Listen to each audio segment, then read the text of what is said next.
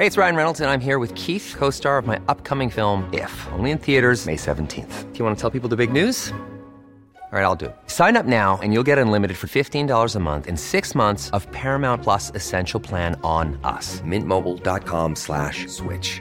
Upfront payment of $45 equivalent to $15 per month. Unlimited over 40 gigabytes per month. Face lower speeds. Videos at 480p. Active Mint customers by 531.24 get six months of Paramount Plus Essential Plan. Auto renews after six months. Offer ends May 31st, 2024. Separate Paramount Plus registration required. Terms and conditions apply if rated PG. Tarde a tarde, lo que necesitas saber de forma ligera, con un tono accesible. Solórzano, el referente informativo.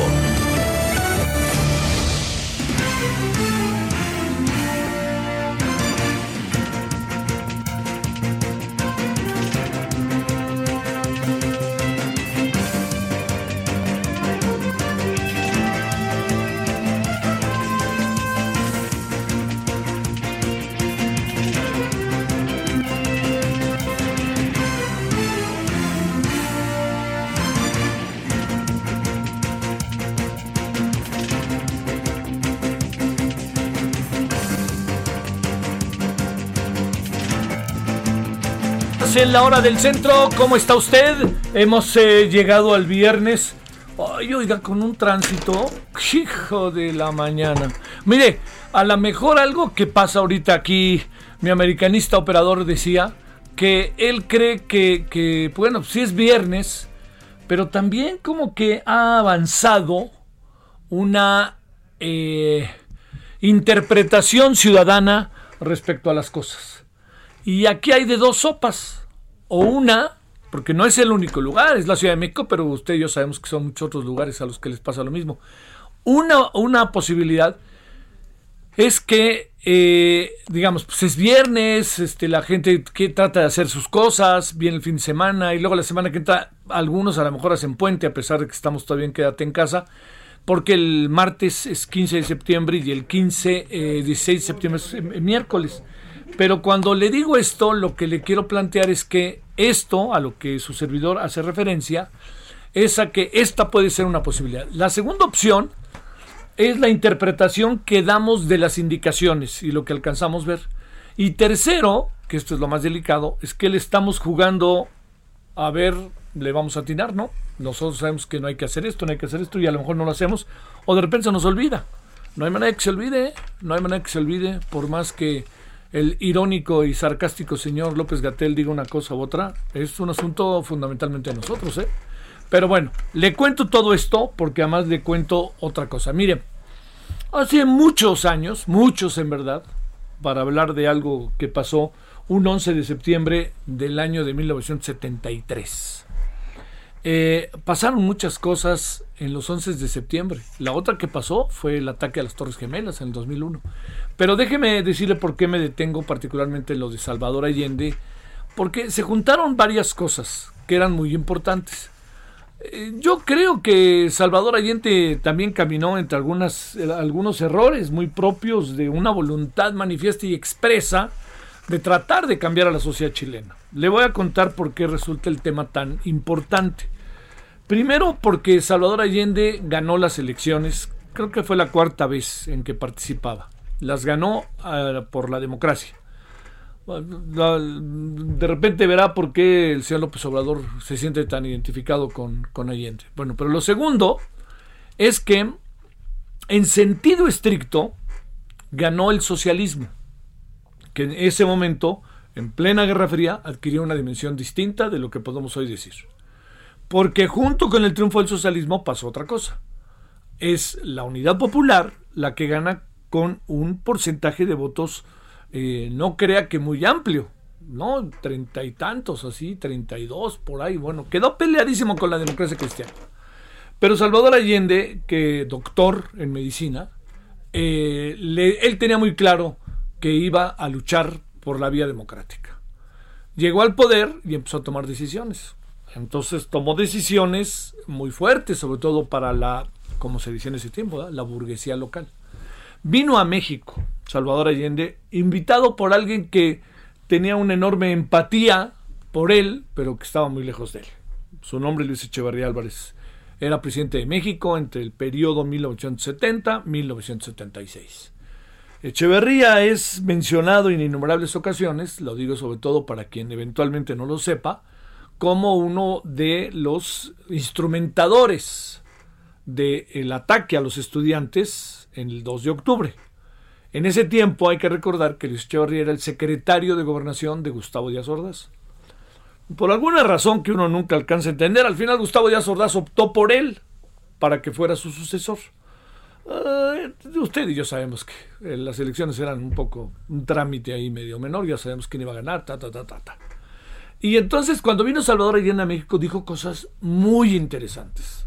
Bueno, la Facultad de Medicina tiene su auditorio que se llama Salvador Allende. Pero en esta visita yo fui de los que lo fui a recibir. No, no crea que fui en la comitiva, siempre lo digo pues yo soy de los que salí a la calle para ver qué pasara una figura tan monumental y tan emblemática de la vida del mundo y del país, ¿no? De nuestro país. Un presidente socialista en México, con una en aquel tiempo con una relación, como siempre ha sido desigual, pero de aparente simpatía con Cuba. Entonces, pues parecía que el mundo podría caminar hacia la izquierda, sociedades más justas, etcétera. Todo esto no se lo olvida en plena Guerra Fría. Entonces vino Salvador Allende a México, hizo una visita que fue en verdad muy importante, muy significativa, para, sobre todo para los jóvenes, para nosotros, y fue a la Universidad de Guadalajara en donde dio un discurso verdaderamente interesante. Se, se, llega a decir, yo, digamos, yo me enteré por el Excelsior de don Julio Scherer, para ser preciso, pero se cuenta que ese discurso de Salvador Allende fue uno de sus mejores discursos, porque conjuntó la lucha política con la teoría política y con el sentido social que tenía su gobierno. Lo que acabó pasando al final, todos de alguna otra manera lo conocemos por la historia, ¿no? Algunos lo vivimos muy fuerte por la conmoción que nos causó, que fue eh, el hecho de que Salvador Allende fuera, eh, se diera un golpe de Estado encabezado por un militar llamado Gustavo Leigh, en donde luego apareció la mano que me la cuna, que era la de Augusto Pinochet Ugarte cuando el señor, eh, el señor eh, este Pinochet al día siguiente aparece con un con una cara verdaderamente este, de, mal militar, ¿no? Un militar incluso despreciable, pues acaba diciendo por qué dio el golpe de Estado. Salvador Allende para eso, todos pensamos que se había, que lo habían asesinado. Pero Salvador Allende se suicidó. De eso nos enteramos mucho tiempo después. Había muchas leyendas, pero los enteramos mucho tiempo después. Pero ese 11 de septiembre quedó muy marcado, porque además, fíjese, le voy a contar un pasaje muy padre de la historia de México, que yo entiendo que pareciera que el pasado no sirve de nada. Pero eh, el embajador de México en Chile era don Gonzalo Martínez Corbalá. Y la labor de Gonzalo Martínez Corbalá de dejar abierta la embajada para que pudieran llegar todos los chilenos que querían asilo de México fue verdaderamente heroica, porque fíjese, fue en septiembre el golpe de Estado, 11 de septiembre. La embajada mexicana se fue llenando y llenando y llenando de chilenas y chilenos con sus familias. Y al final lo que acabó pasando es que por ahí de un del mes de marzo, si mal no recuerdo, empezaron por fin a poder salir de Chile y se vinieron a México. Esto fue muy importante porque fíjese lo que generó. Seguramente usted eh, a lo mejor lo, vive, lo, vivió en su cotidianidad o todavía lo vive, ¿no? Resulta que todos los chilenos que vinieron a México, ellas y ellos, sus hijos, primero se crearon en México y no sabe la ayuda que le dieron al país. ¿Por qué razón? Porque llegó básicamente una generación que tenía que ver con la política, que tenía que ver con la ciencia, con la intelectualidad, con el arte, con la cultura, y eso no sabe qué importante fue. ¿Por qué? Pues yo soy un, soy un ejemplo de ello. La Universidad Autónoma Metropolitana, particularmente Xochimilco, la UNAM, el Politécnico, instituciones de educación superior públicas, recibieron a muchos de estos eh, maestros, maestras, intelectuales, chilenas y chilenos, y no sabe qué importante fue para el desarrollo de estas instituciones. Importantísimo. Entonces, esa fue la gran herencia de la Unidad Popular, la gran herencia de Salvador Allende y además, pues le diría, muchos otros chilenos se fueron a Rusia, otros fueron a Suecia. Hay muchas historias algunas eh, maravillosas y otras en verdad que muy tristes. Hay por ahí ahorita una, una película, una, sí es una película que está en Netflix, que el otro día yo le comentaba, que es un grupo de guerrilleros de, eh, de, de, la organización llamada Manuel Rodríguez, que son detenidos y que deciden, deciden allá dentro de la cárcel, eh, como se lo cuento, ¿no? Fíjese lo que son las cosas, eh, fugarse. Vale la pena que la vea. No me acuerdo cómo se llama la película, pero ahí la busca usted, Chile, etcétera, y la va a encontrar. ¿Y sabe qué es lo interesante de esta historia? La película, hasta donde me cuentan, lo logra retratar muy bien. Es que ahí había ingenieros, arquitectos, políticos, de todo había. Y obviamente, pues quienes cuidaban la cárcel buscaban la manera de tener ahí sus orejas, ¿no? Pero nunca pudieron tenerlas, realmente, porque cuando las tuvieron, fueron rebasadas las orejas por la circunstancia. Entonces, no le cuento demasiado, pero es muy interesante lo que sucede. Lo que sucede, y le voy a decir algo que cuenta también la historia, después de todo lo que hicieron, qué cosa no, a los 3, 4 días que ellos logran su cometido, cae Pinochet. O sea, deja de ser el presidente vitalicio que se había autonombrado. Entonces es, es una historia fascinante, ¿no? Como usted puede apreciar. Y esto es una parte de esta historia los discursos de Salvador Allende son muy famosos. Hay una frase que seguramente este, usted escuchará más temprano que tarde por las grandes alamedas, este, caminaré el hombre libre, más o menos, ¿no? Que dice en su discurso un poquito antes de que toma la decisión de suicidarse. Todo indica que se suicida con esa metralladora que tenía, que llevaba, que en muchas fotos han aparecido. Entonces, bueno, esto le cuento porque hoy se está cumpliendo un año más de una de, de, una, yo me atrevo a decir, de una historia que es verdaderamente, eh, digamos, muy, muy entrañable para México y que la verdad dividió mucho a los chilenos hasta que las cosas entraron bajo la democracia, en donde era muy difícil porque estábamos en el perdón y olvido o no. Entonces Chile anduvo mucho tiempo con toda una serie de dificultades bajo esa perspectiva que no, ha superado y no lo digo porque no hayan podido, sino porque pues también imagínense, ¿no? A Víctor Jara lo, lo asesinan, este, a mucha gente la asesinan, así en el campo militar, los torturan, pues es muy difícil olvidar, ¿no? Las familias se pierden, este, hay gente que no vuelve a ver a su familia, a otros pasó un poco como en Argentina, en algunos casos tenían hijos, les quitaban a los hijos a las, a las mujeres y a, los, las parejas, o si estaba embarazada, cuando nacía el niño las, las, mujeres nunca lo volvían a ver, y bueno, por eso ahí está una historia tan terrible como es la historia argentina, las abuelas, las madres de la Plaza de Mayo, pero también está la otra historia, la de Chile no se puede olvidar, entonces Chile fue un factor, un factor para tratar de entender la democracia a pesar de que tardaron años con Pinochet. Y como suele pasar, ¿eh? Mucha gente dijo necesitábamos a Pinochet. Y entonces se habló, a lo mejor lo recuerda usted, del milagro chileno, que era pues relativo, ¿no? O sea, ¿qué es lo que sucede? La economía se compuso a ordenanza de los militares. Eh, pero aquí pues existía un gran desarrollo de parte de mucha gente que tenía que ver con el hartazgo de los militares y con la búsqueda de la democracia y en un desarrollo más justo, más igualitario. Fue, es una historia que hoy se cumple un día más y se cumple un aniversario más. Le recuerdo, fue el 11 de septiembre de 1973. Fíjese que más adelante, más adelante en ese mismo año, no, sí, en febrero de ese mismo año, en la Universidad Iberoamericana se hizo una investigación de carácter académico a un grupo de estudiantes, que eran los que aplicaban los cuestionarios, bajo el supuesto de varias cosas, en donde se hablaba de opinión pública, pero en el fondo era difusión de la información y todo parecía que tenía que ver la presidencia, tenía que ver la Universidad de Michigan, tenía que ver varios. Y dentro de las cosas que ahí pasaron es que un grupo de estudiantes se opusieron al desarrollo de esta investigación. ¿Por qué razón? Porque había juicios de, fíjese, cómo al paso del tiempo, ¿no? Es un poco como para entender la pregunta que se va a hacer si se enjuicia o no a los expresidentes. Eh, por ejemplo, una pregunta que qué tenía que ver con opinión pública, ¿no? ¿Usted cree que lo que pasó en Chile puede pasar en México? ¿Qué fregados tiene que ver esto? ¿Qué piensa usted del suicidio de Salvador Allende cuando ni siquiera teníamos ningún elemento para saber que se había suicidado? Y bueno, se armó un borlote, un borlote grande, grande, muy interesante, en donde mucha gente de fuera fue muy solidaria con los estudiantes, entre los que estaba yo.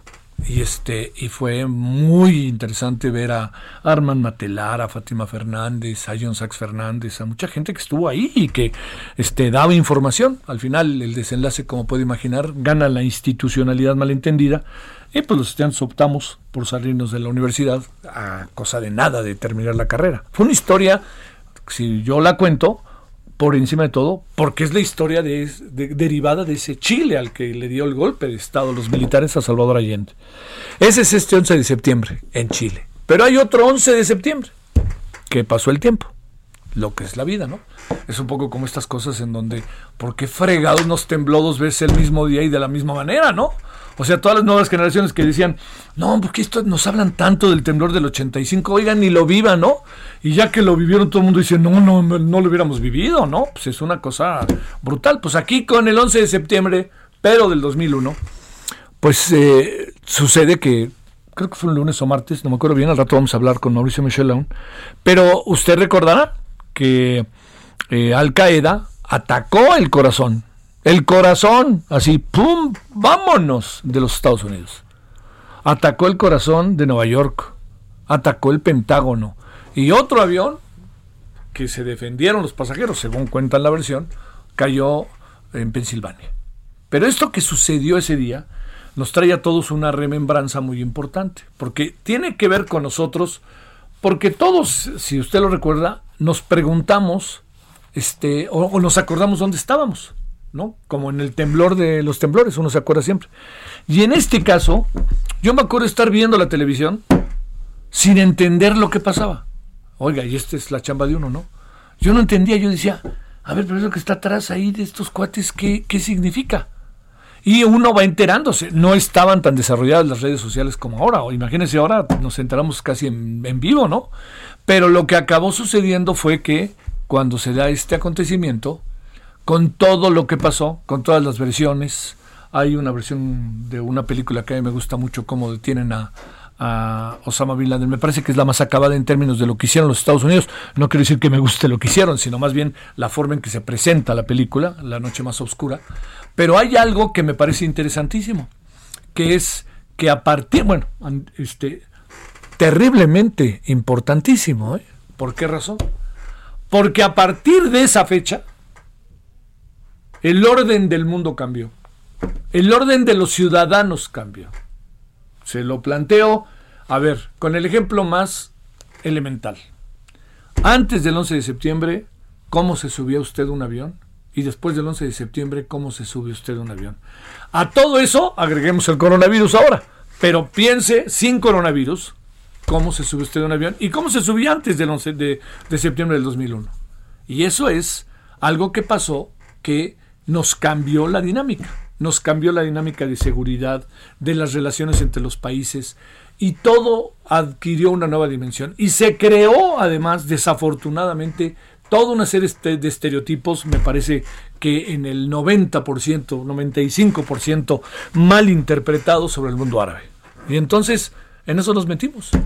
Y eso es lo que pasó con un señor George Bush que daba de vueltas y vueltas en un avión por el temor de que bajara y le hicieran algo, sacándolo corriendo de la Casa Blanca, en fin, pues todo lo que sabemos que acabó pasando, Estados Unidos cerrado, ¿no? Los vuelos suspendidos todos durante más un poquito más de 40, menos de 48 horas, pero sin poderse mover la gente en los aeropuertos en ningún lado y todos eran todos en Estados Unidos y en el mundo eh, que, uno viera así medio extraño al de junto, era susceptible de ser terrorista y vámonos, llévate al baile. ¿A cuántos no detuvieron? ¿Y a cuántos injustamente no detuvieron? Porque al final, ¿quiénes perpetraron ese asunto? Pues una parte que estaba en Estados Unidos, muy, muy pequeña, nomás para instrumentarlo, pero pues el, cerebro estaba fuera. ¿no? El cerebro decían, vámonos por acá y atacamos. Pero piense usted cuántas personas no fueron por eso, hay una, hay una historia maravillosa de una mujer mexicana que se dedicaba en el aeropuerto O'Hare de Chicago a, a limpiar aviones. Ese era su trabajo. Ella era la de limpieza de los aviones y le tocaban los aviones básicamente procedentes de América Latina. Eh, la TAM, este, cuando llegaba los brasileños, ahorita me acuerdo cómo se llamaba la, la y obviamente Aeroméxico cuando existía y no la dejaron caer, y después la dejaron caer, y Aeroméxico. Entonces me decía ella, este, algo que me llamaba mucho la atención, dice, no sabes lo que, no sabes lo que me gustaba, yo entrar a los aviones mexicanos, porque por más que estuviera sucio, pues veía cosas de México, me emocionaba, encontraba, me llevaba revistas a mi casa. Y un día ella estaba en su casa, y así como lo escucha, en una de estas grandes redadas, ella tiene, tiene un hijo, tiene un hijo, entonces entran a su casa y se la llevan. Y le dicen, usted, a sus papeles, en el fondo la estaban acusando de ser parte de un complot y de pues, atacando, pues tratando a Estados Unidos en la desesperada de ver cómo le hacía. Al final de la historia, ella ha hecho un trabajo formidable, hay una película sobre ella maravillosa, este documental, y bueno, esto, estos son historias que, surgieron de ahí, imagínense cuántas historias más. Pero el gran asunto está en que, por un azar, para América Latina y para Chile, hoy es un día muy importante, 11 de septiembre, y para el mundo entero y para Estados Unidos es un día muy importante, el 11 de septiembre de 2001. Así que bueno, pues este, por eso hoy hay tantas referencias, quizás hubiera quien no ubicara bien qué es lo que pasó en Chile, pues esta es la razón. Bueno, obviamente de manera muy sucinta, y esta es la otra razón, la segunda, con la cual vamos a conversar con el señor Mauricio Michelán al ratito. Va a ver qué interesante. Para Mauricio es un personajazo, nos contará mucho de este 2001. Bueno, 2001, este 11 de septiembre, ¿no? Que ese es el asunto. Bueno, le cuento, a ver, le vamos a dar dos, tres notas de las que tenemos. Hoy, a ver, para que usted sepa, nos vamos a meter entonces con eso, con el tema de 11 de septiembre de 2001. Nos vamos a meter con el tema de, que esto es importante, de la gran redada que hoy Estados Unidos presume en donde se habría atacado al cártel de Sinaloa y al cártel Jalisco Nueva Generación en la propia Unión Americana. Parece que hay 1.800 personas detenidas. Veremos de qué se trata esto. Vamos a tener una interpretación sobre el asunto. Y bueno, básicamente, este, pero, sí, básicamente tenemos eso y tenemos otra cosa por ahí, pero bueno, ahorita le cuento. Pero por ahí va a estar nuestra agenda. Andamos con el tema de de la reunión del presidente con los padres de familia, madres de familia de los 43 estudiantes eh, desaparecidos en Iguala. está, no, no, han sido muy herméticos, no han querido hablar mucho, pero hay algo que me llama la atención, ahorita lo conocerá usted, que dicen que se avanzó un 70%. Ay, ¿y cómo lo miden? No, este, a mí lo que más me preocupa de este asunto, y se lo he dicho muchas veces, es que por encima de todo esté la verdad, por encima de todo se conozca realmente qué pasó. Pero la otra cosa es sencillísima, ¿eh? que por encima de todo no se trate de inventar una versión un poco para satisfacer lo que los padres piensan que pasó, ¿no? O lo que los padres imaginan que pasó. Más bien, contemos lo que pasó. Eso es muy importante. Y si hay tanta voluntad del gobierno, su responsabilidad es doble. Porque si tiene tanta importancia para el gobierno, es igual de importante que dé la versión precisa. Porque lo otro va a ser mentir de una manera distinta a la de la verdad histórica, pero al final, como diría la canción, no es lo mismo, pero es igual. Así de fácil. Bueno, vámonos, este, le cuento a ver muy rápidamente eh, dos, tres asuntitos. A ver. Solórzano, el referente informativo. El presidente dice que tiene muy buena información sobre los grupos políticos que están detrás de las protestas. Pues señor presidente, con todo respeto, ya le dijeron que tiene otros datos. Usted tiene estos datos, hay gente que tiene otros datos. ¿Qué tal si comparamos los datos y nos dejamos de, de que porque yo tengo la verdad y yo soy el presidente tengo la verdad? ¿Por qué no cotejamos, y más en un asunto tan delicado. Pero la directora de la Comisión Nacional del Agua, Blanca Jiménez, señaló que los productores de Chihuahua se niegan a cumplir con el acuerdo de entrega de agua, a pesar que desde inicios de año se le entregaron apoyos para infraestructura y les explicaron que estaba garantizado el suministro. Por ahí le cuento algo que me parece delicado. Este cumplimiento debe de estar determinado el 24 de octubre de dónde les viene la prisa. Y otra cosa que dijo el presidente que yo le confieso que no me gustó. No, hombre, con Salinas dieron mucho más. Bueno, entonces como con Salinas dieron mucho más, usted da mucho menos. No, El asunto es más estructural, diría yo, ¿no? Bueno, y también le cuento que asunto delicado en Michoacán, ¿eh? se están enfrentando la policía de Michoacán y normalistas de la Escuela Normal de Tripetío, deja saldo, ocho oficiales y nueve estudiantes, ocho oficiales y nueve estudiantes lesionados. Bueno, parte de lo que hay y el tema de las comisiones nacionales, las comisiones estatales de derechos humanos que las mujeres han optado por tomarlas en solidaridad con lo que pasa en la ciudad, pero también por muchas otras cosas, ¿eh? no solamente la solidaridad. Recuerde el 8 de marzo, las mujeres pusieron, la, el coronavirus nos puso pausa, ¿no? Y les puso pausa a las marchas de las mujeres y a los reclamos de las mujeres. Pues resulta que poco a poco apretaron el botoncito y de pausa ya puso forward, ¿no? Para que nos pongamos abusados. El referente informativo regresa luego de una pausa. Estamos de regreso con el referente informativo. Hey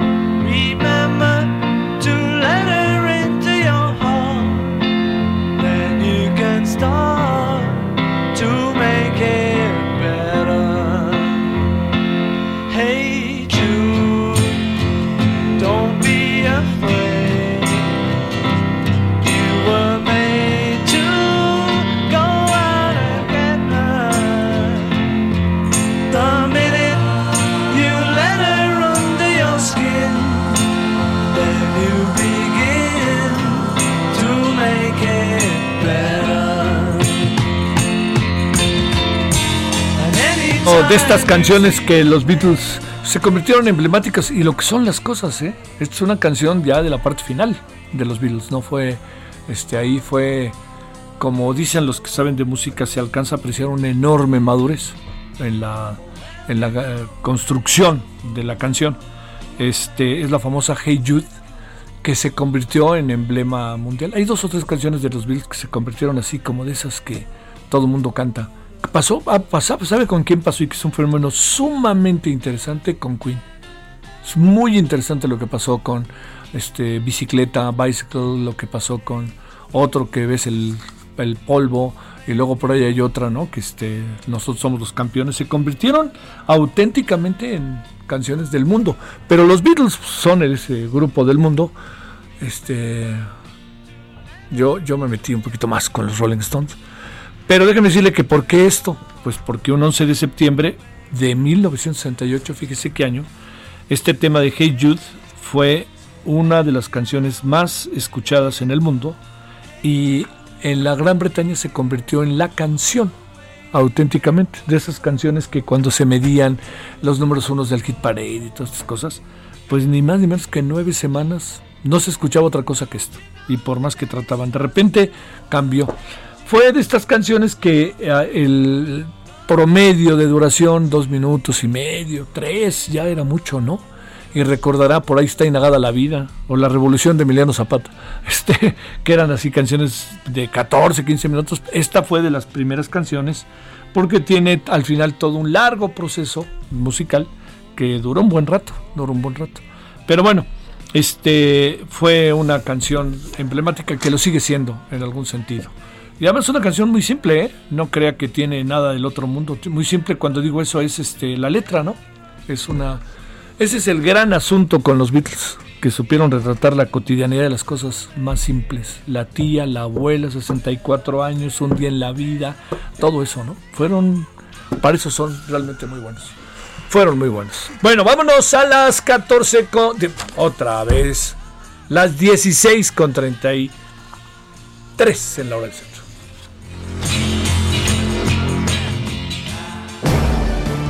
Solórzano, el referente informativo.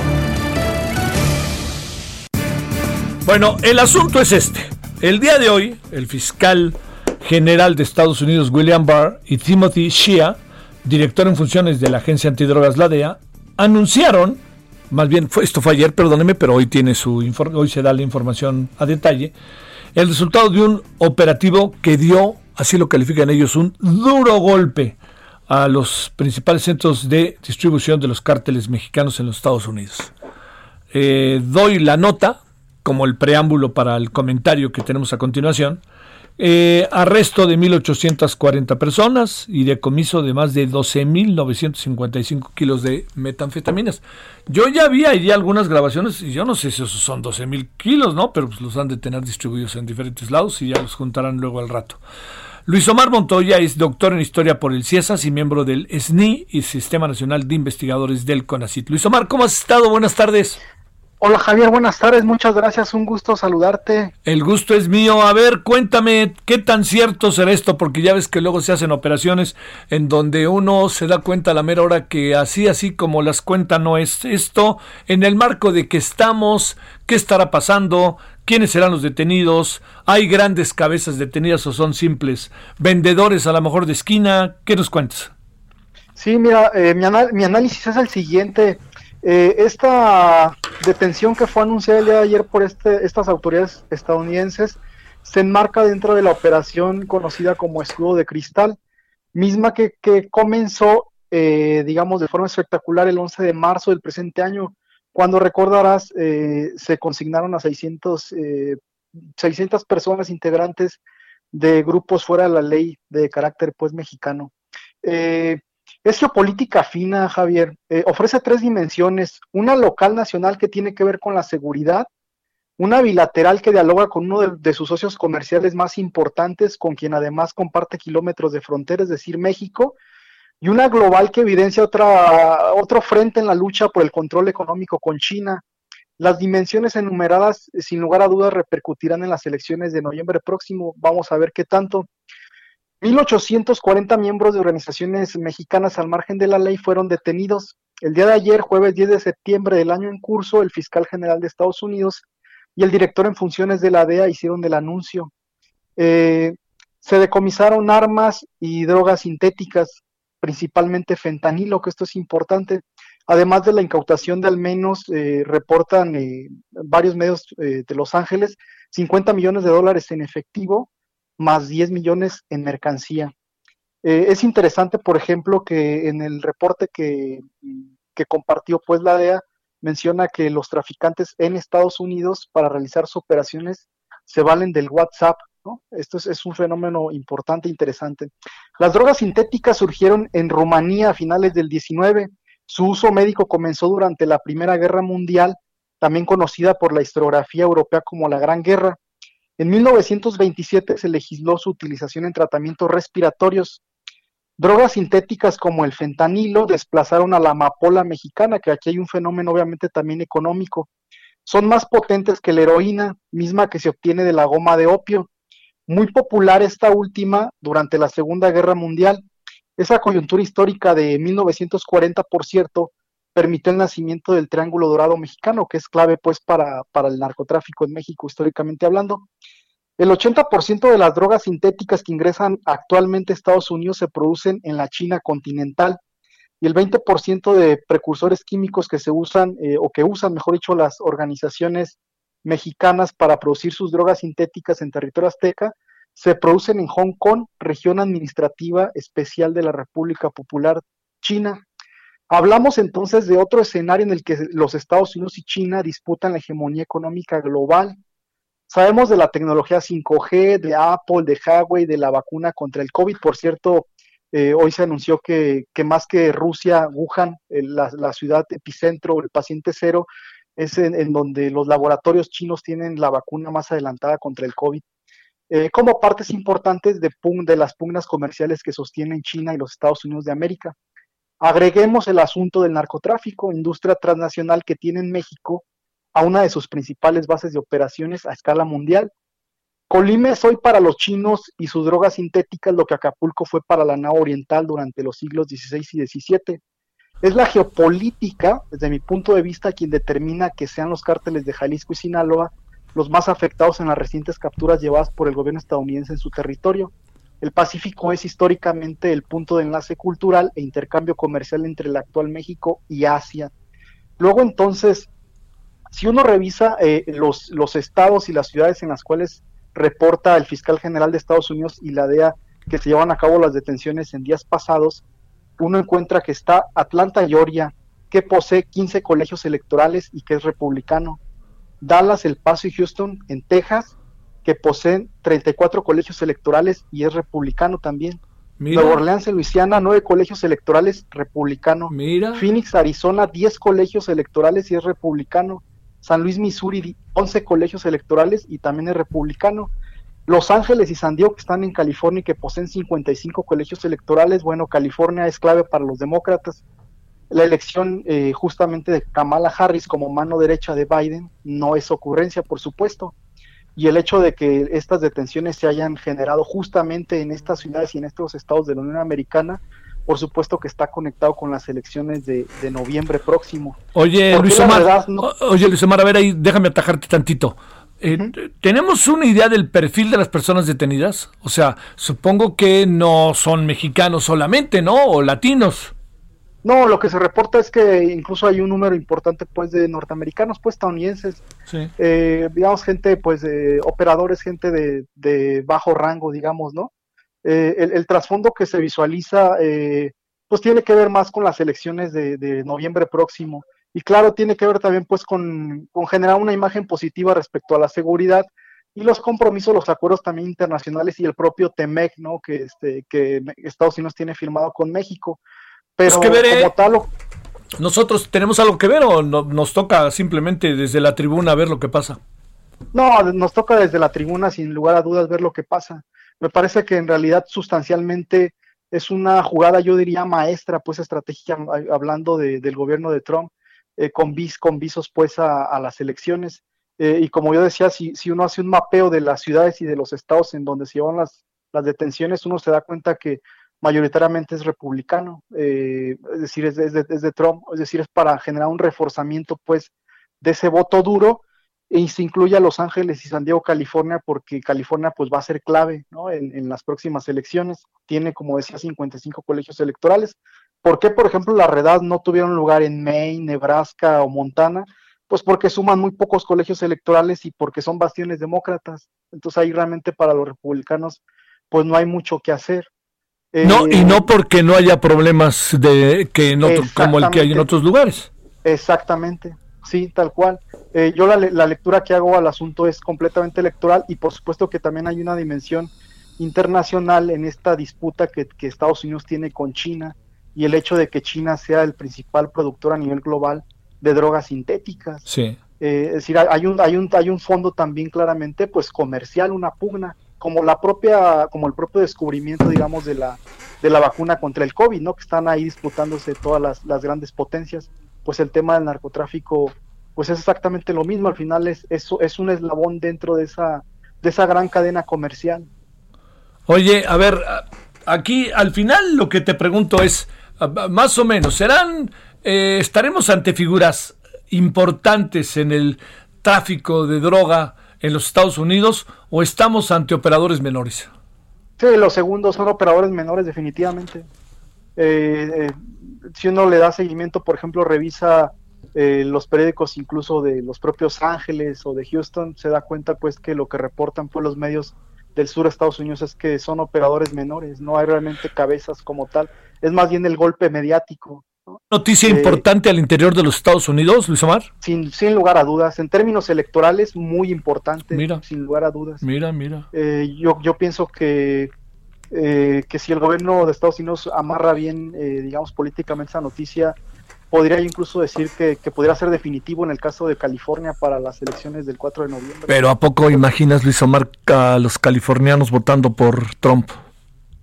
Pues de acuerdo, ya- bueno, ya ves que en Estados Unidos pues se mueven pues por colegios electorales, ¿no? Sí, claro. pero yo creo que si ellos logran eh, mover un poquito, aunque sea un porcentaje la balanza, podría, podría sin lugar a dudas ayudarles, ¿no? Aunque por supuesto que el factor de Kamala Harris va a inclinar pues la balanza, la balanza hacia el lado de, de Biden, Sí. pero yo creo que lo que puedan ganar, lo que puedan rescatar ahí, será muy bueno. Oye, Eh, sí, Luis Omar, si, si fuera, eh, digamos, una acción coordinada, ¿no tendría que ver, como luego dicen en el box, el 1-2? O sea, pegaron allá y nosotros pegar acá, o nosotros no tenemos mucha tela de dónde cortar acá. No, me parece que en este momento no hay mucha tela de donde cortar. O sea, realmente el golpe mediático que necesitaba el gobierno de México era el del marro, pero eso ya ocurrió. Sí. Eh, incluso te diré que en términos reales sí hubo una disminución, eh, al menos en la percepción de la violencia en el caso de Guanajuato, del Bajío en general. sí. Entonces, desde, desde esa perspectiva, me parece que es un, es un asunto que se cocina y se cocinará en Estados Unidos al menos de aquí hasta, hasta que ocurran las elecciones de noviembre. ¿Qué tanto se merma al cártel llamado de Sinaloa y al cártel Jalisco Nueva Generación? Eh, no, yo pienso que considero que no, realmente no hay una merma, es un asunto más bien, yo lo veo como un asunto casero, local, que tiene que ver eh, estrictamente con los Estados Unidos y con sus propias dinámicas y sus redes de distribución que tienen al interior de Estados Unidos. Eh, pienso que aunque formen parte pues de esa misma industria transnacional y de esa misma empresa, digámoslo así, eh, pues al final son circuitos económicos que, que responden a, a los Estados Unidos y que realmente en términos, digamos, económicos eh, para una organiz o para organizaciones pues de ese de esa escala global, pues no son realmente significativos, pues. Eh, yo lo veo más como, como una caja china, pues, o como, como un golpe de esos espectaculares para, para capitalizarlos mediáticamente y obviamente que, que se representen en, en los votos, ¿no? Asegurar los votos duros que ya están de los, de los estados republicanos, eh, reafirmar esa, esa fortaleza del estado y tratar de rescatar algo en el caso de, de California. Oye, eh, estas eh, informaciones, ¿el gobierno mexicano eh, se entera por el periódico o se las cuentan antes? Eh, yo imagino que en este caso específicamente se enteran por el periódico. Eh, pienso yo, eh, en particular esta, estas detenciones que se anunciaron el día de ayer, pues yo las visualizo más como un asunto, pues eh, concretamente casero, eh, que tiene que ver pues más con la política interna de los Estados Unidos y definitivamente yo considero que eh, ante el propio escenario que estamos viviendo tanto en México como Estados Unidos y a nivel global, pienso que México queda totalmente al margen pues de, de la situación, eh, donde definitivamente tienen que al menos avisarle pues es cuando se realizan pues operativos o detenciones pues dentro del territorio mexicano, pero en este caso eh, yo lo veo más como, como eso, como un, como un golpe espectacular, ¿no? Y realmente en términos de geopolítica, pues me parece algo muy hábil porque le pegan a, a- al menos a tres niveles, ¿no? Eh, sobre todo también pues por el tema de, pienso que también algo que trata de proyectar el gobierno de Estados Unidos es, es, es seguridad, ¿no? Una percepción positiva de seguridad y que están trabajando y que están pues este, capturando a los, a los, a los malos, como lo menciona el propio Trump en su, en su discurso En su discurso. Sí. Oye, oye, Luis Omar, a ver, ¿este problema no será resuelto? Mientras no se solucione este problema también en México, dice William Barr. ¿Qué pensamos de eso? Exactamente. ¿Qué pensamos Sí, de eso? Pues es un discurso histórico, Javier. Incluso también este, este señor menciona que en, es- en eso que en esos puntos que tú refieres, que México debe enviar a los, digamos, este personajes que capturen territorio nacional, los debe extraditar a Estados Unidos para que sean las leyes norteamericanas quienes, digamos, este, pues los procesen. Pero son temas que, que se vienen incluso mencionando desde la Operación Cóndor después de la Segunda Guerra Mundial. O sea, hay cuestiones muy recurrentes. Eh, cambia pues el nombre de las operaciones, eh, las consignas del propio gobierno de Estados Unidos siguen siendo las mismas, eh, pero al final pareciera pues que estamos delante de, de un problema pues que tuvo comienzo durante la Segunda Guerra Mundial con la industrialización pues de, de la, de la goma de opio, pero que parece ser pues que no tiene un desenlace ni, ni tendrá pues un final, al menos no que nos toque pues verlo a nosotros.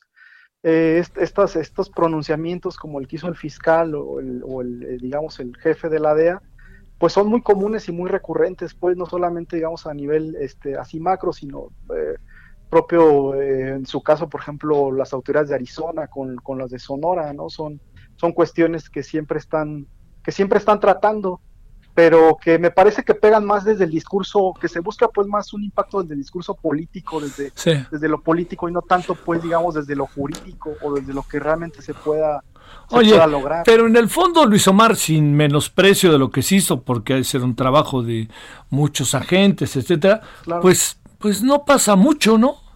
No, realmente no. O sea, eh, en mira, en términos, digamos, de, de, digamos, de disminuir a, a estos grupos o tal, yo realmente pienso que, que no. Es decir, Yo más bien el, el impacto, la importancia que sí lo tiene, yo la veo más desde, desde, el, desde el aspecto político. ¿Por qué? Bueno, porque al final, si queda Biden o queda, o queda Trump, por supuesto que le va a pegar directamente no solo al país, sino también al gobierno de, de Andrés Manuel López Obrador, porque Sí. no es lo mismo que quede uno que quede otro, ¿no? Si a estas en- alturas en sí, ya cambia, ¿verdad?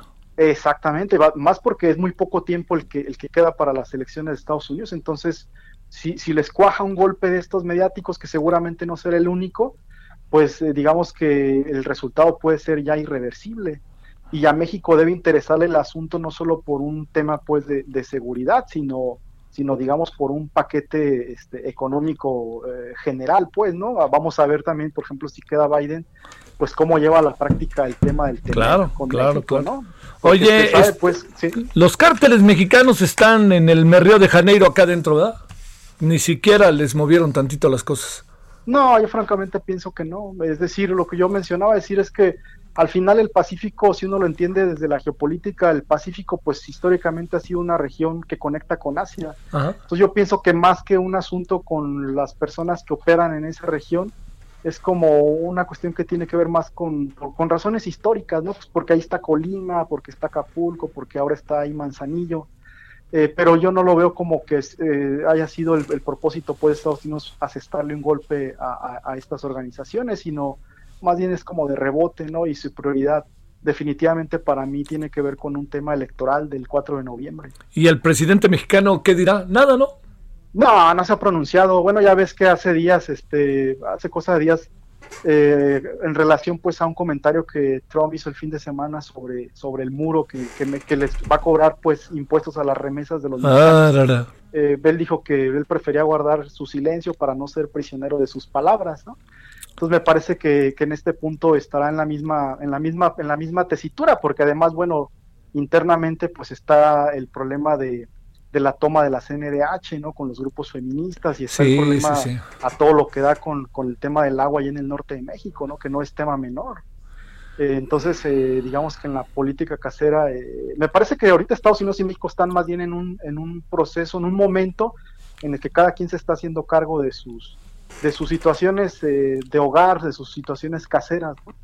Eh, por supuesto que al ser Estados Unidos y, y- y por, digamos, por la relevancia, insisto, para la cuestión de las elecciones que tiene el, el anuncio que hicieron ayer, claro que trasciende pues internacionalmente, pero yo veo totalmente, digamos, en términos este, eh, operativos como una inconexión entre lo que pasó en Estados Unidos y lo que pase o pueda pasar acá en México. Me parece que ahorita pues la preocupación del gobierno estadounidense es definitivamente local, ¿no? Y las, las medidas o los movimientos que hagan irán encaminados definitivamente a, a las votaciones del, del- de noviembre, del 4 de noviembre. Luis Omar Montoya, director, doctor en historia por el CIESAS, miembro del SNI. Muchas gracias, Luis Omar, que estuviste con nosotros. Un abrazote, muchas gracias a ustedes, que estén muy bien. Por favor, buen fin de semana. Bueno, le cuento a qué se debe esta conversación, que yo espero que le haya caído en cuenta. Es que ayer en la noche Estados Unidos informó a través de su fiscal general, o sea, su este su fiscal general y el director en funciones de la DEA, fíjese nada más, no son cualquier cargo, ¿no? Este es el Gertz Manero, para que usted se dé una idea de allá, anunciaron que eh, el jueves, eh, eh, anunciaron ayer en la tarde-noche, un operativo que dio un duro golpe a los principales centros de distribución de cárteles mexicanos en Estados Unidos. Y ahí le va. Este es un asunto que va a ver que va a tener trascendencia. Ahí le va. En el arresto fueron detenidos, con este arresto, 1.840 individuos y el decomiso más de 12.955 kilos de metanfetaminas.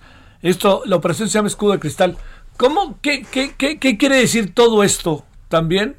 Pues nada más le doy un dato que a lo mejor le resulta profundamente interesante. ¿eh? Y ese dato profundamente interesante, ¿sabe cuál es?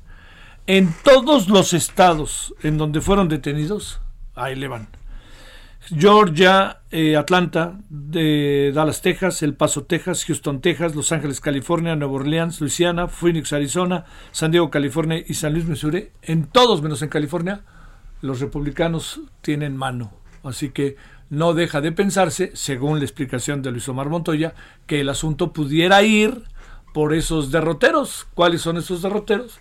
Pues los eh, derroteros simple y sencillamente que tienen que ver con eh, pues la campaña electoral del próximo 4 de, del próximo del primer martes de noviembre en donde se va a, re- a elegir presidente de los Estados Unidos este si se queda Trump o se va Trump. Pero hay también otras cosas ¿eh? hay otras elecciones pero lo que sí le quiero decir es que es como para considerar. Bueno eh, también le vamos a contar después de la pausa ah, cosas que han pasado hoy sobre el tema de de Ayotzinapa no por lo pronto una persona se entregó, un ministerio público que fue muy importante en su momento. Así que el señor, eh, este, eh, el subsecretario informó al presidente de México que Raúl eh, de la normal Isidro Burgos hubo un hombre que se entregó, que jugaba un papel muy importante, parece que jugó un papel muy importante en las pesquisas del caso. Vamos a ver si sí, porque ya ve que con este caso no lo hemos pasado, este sí sabe todo, este sí sabe todo. Bueno, vámonos a la pausa.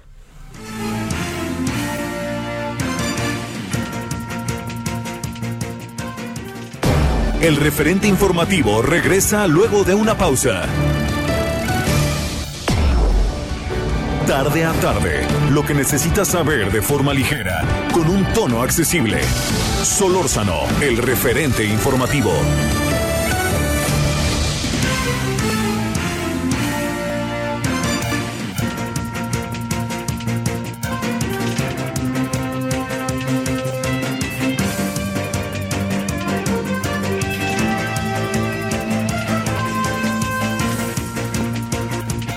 Aquí andamos, eh, aquí, aquí andamos de vuelta cuando son las 17 horas en la hora del centro. Llegamos a la segunda hora eh, de lo que hoy tenemos, este, de lo que hoy tenemos en, este, en este, en la edición, perdóneme, en la edición de día viernes de Heraldo Radio, es 98.5, en el día 11 de septiembre del año 2020. Bueno, eh, este le diría yo que pues tenemos un 11 de septiembre en nuestras vidas, ¿no? No solamente, como le contábamos al inicio de la emisión, de lo que pasó en Chile, sino lo que pasó en, en otros, este, lo que pasó años después en los Estados Unidos. Entonces me dan ganas primero de preguntarle a Mauricio Michelin de qué países estamos hablando en este párrafo. Mi querido Mauricio, ¿cómo estás? Buenas tardes. Buenas tardes. qué gusto, qué gusto saludarte, Javier. Te sigo, Eh, ahí te ando siguiendo todo el tiempo. te agradezco, te agradezco mucho.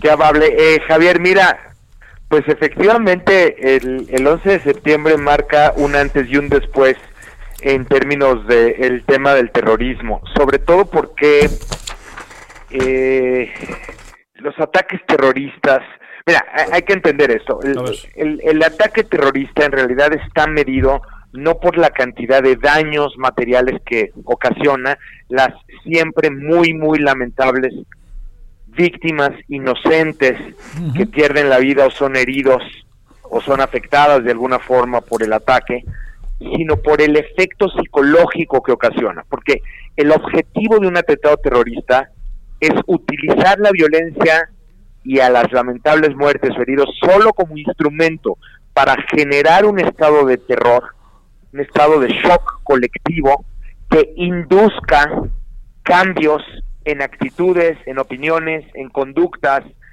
que altere tomas de decisiones y que así acerque a los perpetradores a sus metas percibidas. Lo que pasa es que el caso del 11 de septiembre es lo que te estoy diciendo yo, pero en, en- en niveles y en una escala que nunca antes habíamos visto. O sea, tú nada más piensa en, en, en términos de el impacto psicológico, el impacto mediático, el efecto simbólico, las alteraciones políticas, las afectaciones en tomas de decisiones que ocurren después del 11 de septiembre. El- Debido al 11 de septiembre, hoy en día todos nosotros tenemos que estamos afectados en, en la forma de viajar, el- las agencias de inteligencia tienen eh, niveles de espionaje y penetración en nuestras vidas privadas. Estados Unidos tiene, por ejemplo, un monstruo burocrático que se llama el Departamento de Homeland Security, afectando el presupuesto, afectando la, la- la- las finanzas de ese país. Eh, las intervenciones internacionales, las pérdidas que estas intervenciones han ocasionado. O sea, tú ve nada más la cantidad de efectos ocasionados por el 11 de septiembre y el sitio en donde estamos. Entonces ya te puedes imaginar. Sí, claro. La dimensión psicológica es brutal. Oye, Mauricio, a ver, esta, esta parte que además está tan a la vista de nuestra vida diaria, ¿no? Diría yo, la parte que corresponde y que te has metido mucho en ella, eh, el mundo árabe, acabar con Osama Bin Laden, pero seguramente habrá quien lo sustituya, eh, se acabe el terrorismo como lo habíamos este, visto, como lo vimos de manera tan brutal. Esta parte que tiene que ver con terrorismo, con mundo árabe, con la relación de Estados Unidos con el mundo, ¿qué fue lo que acabó pasando? ¿Qué, qué lectura de todos estos años se puede hacer?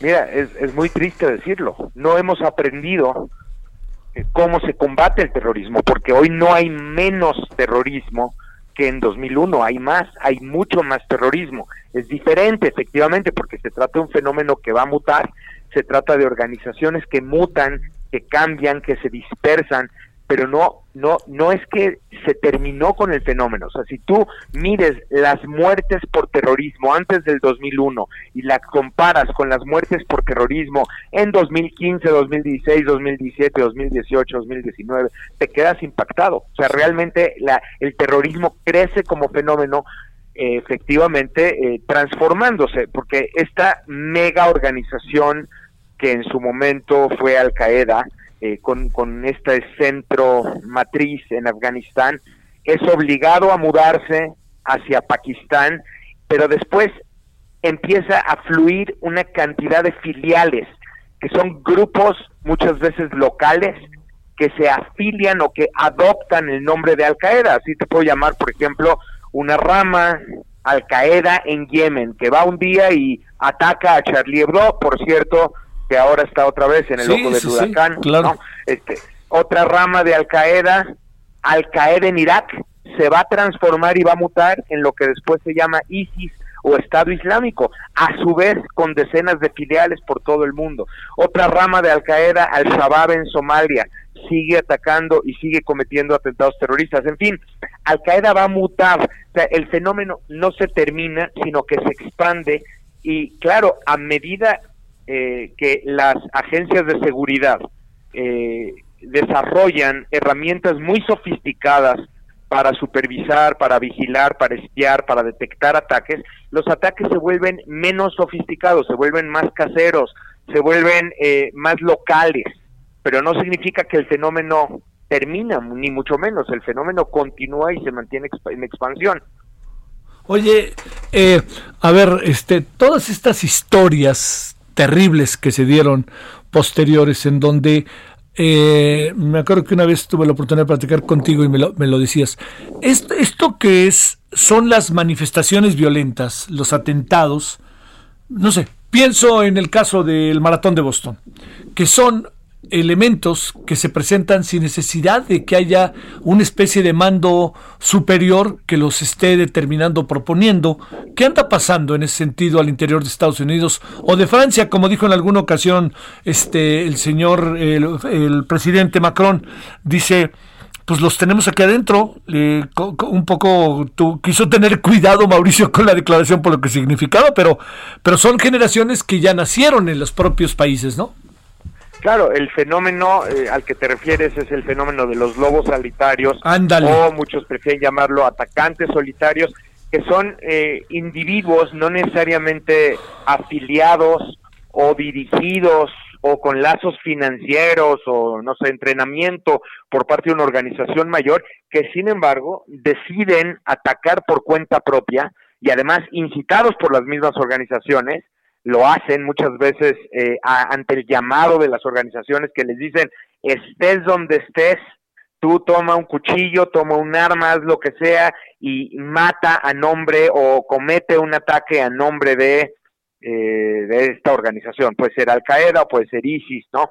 Este, y, y este fenómeno se ha también eh, manifestado de manera muy notable en Europa, en, eh, en Estados Unidos, en distintos momentos. Vimos el ataque de Orlando, vimos, por ejemplo, eh, atacantes en San Bernardino, California, en años recientes.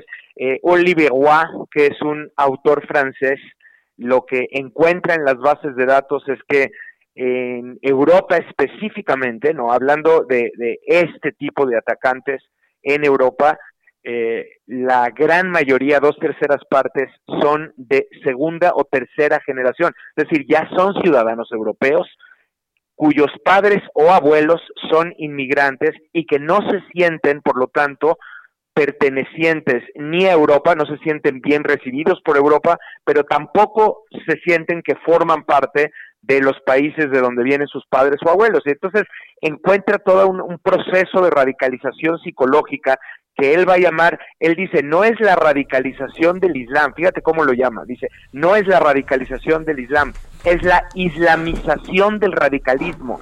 O sea, son personas que van a experimentar una especie de renacimiento islámico, que ni siquiera eran religiosos y que el último año antes de cometer el atentado sí empiezan a ir a mezquitas y empiezan a tener adoctrinación, en fin, eh, va, vamos a encontrar toda clase de fenómenos. Y claro, luego está el fenómeno de Internet, que también es muy importante por, por toda la radicalización a través de redes sociales, a través de blogs, a través de grupos de chats, en donde muchos autores dicen, bueno, estos ya no son lobos tan solitarios, porque muchas veces sí son, eh, son radicalizados, pero a distancia, incluso muchas veces son eh, entrenados a distancia y son dirigidos a, a, distancia. No sé si recuerdas el Sí. atentado de Niza en Francia Claro. el día de la Bastilla. Sí. Fue muy fue un atentado terrible, pero ese es uno de los atentados que fue dirigido a distancia, ¿no? Entonces, pues sí, también es, es un- uno de los fenómenos que también más hemos estudiado acerca del terrorismo en años recientes. Tenemos que ver en todo eso, querido Mauricio, México, frontera Estados Unidos, eh, pues niveles también podría yo aventurar hipotéticamente eh, condiciones muy proclives debido a las circunstancias internas del país. ¿Qué, qué alcanzas a apreciar en ese sentido? Mira, hay que decirlo, ¿eh? Y, y frente a los riesgos que, que corremos nosotros como un territorio con tan alta vulnerabilidad debido justamente pues a, la debilidad estructural de nuestras propias instituciones, la incapacidad de imponer nuestro Estado de Derecho en varias zonas de nuestro territorio, pues podríamos decir somos un sitio muy vulnerable y muchos terroristas estarían intentando cruzar la frontera entre México y Estados Unidos. La realidad es que hasta el día de hoy los intentos que se han detectado son son francamente menores y no no, no son ni siquiera significativos. Eh, te diría esto, fíjate, este dato es bien importante y no todo el mundo lo tiene en la cabeza. Ajá. Desde el 12 de septiembre del 2001, o sea, un año, un día después de los atentados del 11 de septiembre, desde el 12 de septiembre hasta el día de hoy, el 100% de los atentados terroristas en Estados Unidos ha sido cometido o por ciudadanos estadounidenses o bien por inmigrantes que ya se encontraban en Estados Unidos y ninguno de ellos ha cruzado las fronteras desde México. Es importante este dato porque eh, a pesar de que, pues sí, no, no- nos sentiríamos eh, muy vulnerables por las condiciones internas de nuestro país, realmente no ha ocurrido hasta el momento que los atentados hayan sido planeados o desarrollados o u operados desde México hacia Estados Unidos. No hasta el momento, ¿no? Hay, hay eh, siempre el riesgo, por supuesto, y, y- y tenemos que tener mucho cuidado de que esas cosas ocurran, pero es importante señalar que en Estados Unidos tienen una amenaza interna muchísimo más importante que las amenazas externas. Ese es otro tema que tenemos que platicar en otro momento. En Sí. Estados Unidos está, por supuesto, el terrorismo islámico, pero hoy en día la mayor amenaza terrorista en Estados Unidos procede del extremismo de derecha. Oye, a ver, una última.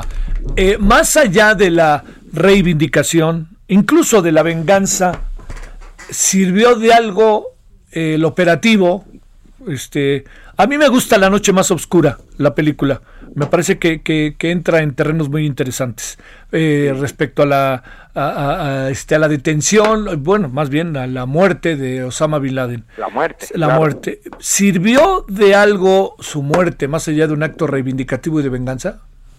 Mira, no, este, y además digo, tiene un efecto simbólico importante, un efecto político, en este caso para la administración Obama, que fue la autora. Recientemente, por cierto, hay que hay que decirlo, la administración Trump ha liquidado en el año pasado al líder de ISIS o Estado Islámico, pero a, a pesar de todo ello, es decir, eh, a pesar de toda esta, esta eh, este intento por descabezar las grandes organizaciones terroristas, le pasa como cuando ocurre con las organizaciones criminales. Si no se entiende y no se y no se aborda el problema de raíz, es decir, los lo, en este caso lo que llamamos los factores motores del terrorismo, entonces el fenómeno permanece y crece. Estas organizaciones sí se ven afectadas, por supuesto, cuando son descabezadas, pero muchos de estos líderes ya no tienen ni siquiera un rol operativo y, y se, se- su- sus organizaciones filiales eh, se mantienen operando y el liderazgo se dispersa y, y esto va a generar situaciones, en el caso de, de Al Qaeda, por ejemplo, como la que vimos posteriormente entre Al Qaeda e ISIS. ISIS, repito, era lo que anteriormente se conocía como, como- se conocía como Al Qaeda en Irak. Sí. Y lo que ocurre con ISIS es que tiene un pleito con Al Qaeda matriz. O sea, es una escisión de Al Qaeda. Entonces esta falta de liderazgo lo que genera son escisiones, pero el fenómeno continúa. O sea, ISIS se va a convertir posteriormente en una organización tan poderosa o incluso más poderosa que la propia Al Qaeda. Entonces, ¿de qué sirvió al final del camino Claro. matar a un líder acá o matar a un líder allá cuando los factores de raíz siguen moviendo al fenómeno del terrorismo a nivel global? A ver, una última inevitable, mi querido Mauricio Mechelón. ¿Qué pasa en la relación con Estados Unidos, con Afganistán, con Pakistán, con los países de la zona? ¿Qué, qué sucede? Eh, porque no creo en lo más mínimo en la tolerancia o en una mirada, yo diría, de búsqueda de conciliación por parte de Donald Trump.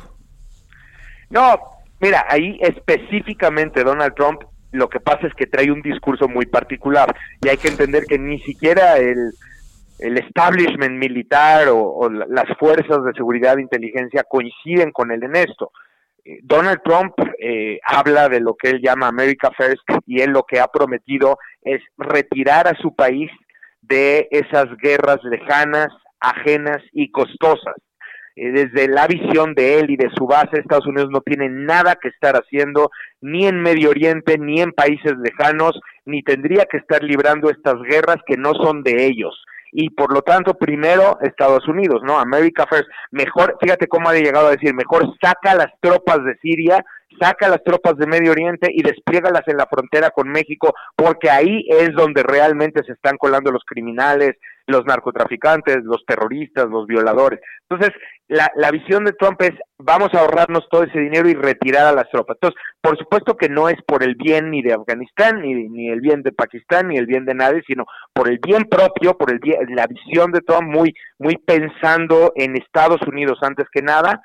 Eh, su estrategia ha sido el repliegue de tropas y ha llegado, en el caso de Afganistán específicamente, que es la guerra lanzada en 2001 como represalia ante los atentados terroristas.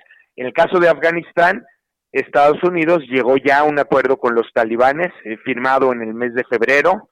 Fíjate, eh, decía que no iba a negociar con los terroristas Estados Unidos y ya vemos que sí lo claro, hace. sí. Y este y, y, y el, el plan, en teoría, debería permitir el repliegue de tropas de Estados Unidos dejando solamente una presencia mínima. Vamos a ver qué ocurre, pero el pacto está firmado, Estados Unidos ha empezado a replegar unas cuantas tropas, repito, no es por el bien de Afganistán, no es por el bien de Pakistán, lo que está haciendo Donald Trump tiene que ver sobre todo con cumplir con su promesa de campaña que es el retiro de tropas de Afganistán. Muy agradecido Mauricio Machelam, inter- internacionalista, profesor del Departamento de Estudios Internacionales de la Universidad Iberoamericana. Gracias Mauricio, muy buenas tardes. Muchas, muchas gracias Javier, un abrazo muy fuerte, hasta pronto. Para ti, por favor, muchas gracias. Este, bueno, mire, eh, a ver, hay un asunto que me parece importante dárselo a conocer. A mí me cayó muy bien ese asunto. Digo, pues, a ver si lo encuentro. Ya sabes, esto es como ir al taller para encontrar este el problema que trae el automóvil. Bueno, la cosa está en que México, a través de Michel Franco, ganó el Leonino el le- le- leoncito, no sé cómo se llama, de oro, del el festival. A ver, si- le, voy a echar ganas, espérame, si me- usted me aguanta tantito yo me lo voy contando de qué se trata. Ahí estamos. Es, eh, para ser preciso, eh, es el, se llama eh, el premio. La película, la, pel- la película se llama Nuevo Orden. Este, la carrera por el León Doro, de Oro tocó ya su fin. Gana Michel Franco, el Nuevo Orden, que es, las quinielas, en las quinielas iba adelante. Bueno, iba en primer lugar, perdóname, The World to Come, El Mundo por Venir, que es eh, de una película sobre la América Profunda de dos granjeras lesbianas en la América Profunda del siglo XXI. Eh, y el asunto de Michel Franco es, eh, se llama Nuevo Orden la película. El realizador no ha dejado de nada indiferente con una cruda distopía ambientada en su propio país en la que los pobres se rebelan en toda su crueldad contra la minoría adinerada bajo la bandera de la revolución y de un nuevo sistema social. Un puñetazo a la conciencia con la que Franco este año, único latinoamericano, ha puesto acción, osadía y sorpresa a un festival que hasta el momento transcurría con pocos sobresaltos y alegrías. Franco, quien ya ha sido reconocido en otros importantes festivales, recibió este viernes el Leoncino de Oro que otorga el jurado joven del certamen. Entonces, bueno, ya ganó uno de los premios, vamos a ver si gana otro, pero felicidades a Michel Franco. Le prometo que la semana que entra lo buscamos para que hable con nosotros en tele, a ver qué nos cuenta de la película, que dicen que la película es irreverente, que está verdaderamente digna de verse. Ese era uno, y el otro, es que fíjese, a ver si podemos hacer un resumen al ratito, pero ha dado un mensaje. eh, que la señora eh, Rosario Piedra este, eh, tiene que ver con la- lo que dice la señora Rosario Piedra Ibarra sobre lo que ha sucedido en las comisiones estatales de derechos humanos. Particularmente le recuerdo en donde si hay información de que ha pasado algo, algo Veracruz, Estado de México, que es donde estuvo más fuerte, que torpeza de la autoridad, bueno, de la autoridad de los policías, y la otra es Puebla. Estas tres son, hasta donde yo sé, donde ha habido reacciones de mujeres que han tomado, en algunos casos simbólicamente, las sedes de la comisión, de las comisiones estatales de derechos humanos, y recuerde que sigue tomada la Comisión Nacional de Derechos Humanos, ahí en la calle de Cuba, aquí en la Ciudad de México. 17 con 20 en la hora del centro. Solórzano, el referente informativo. Bueno, va la crónica de Federico Guevara sobre lo que ha pasado a lo largo de este día en la presa de la Boquilla donde él se encuentra. Querido Federico, cuéntanos qué ha pasado a lo largo de este día. El presidente dice que tiene nombres, que es, todo es político y que Salinas les entregaba más agua a los Estados Unidos. A ver, cuéntanos. es una guerra de dimes y diretes.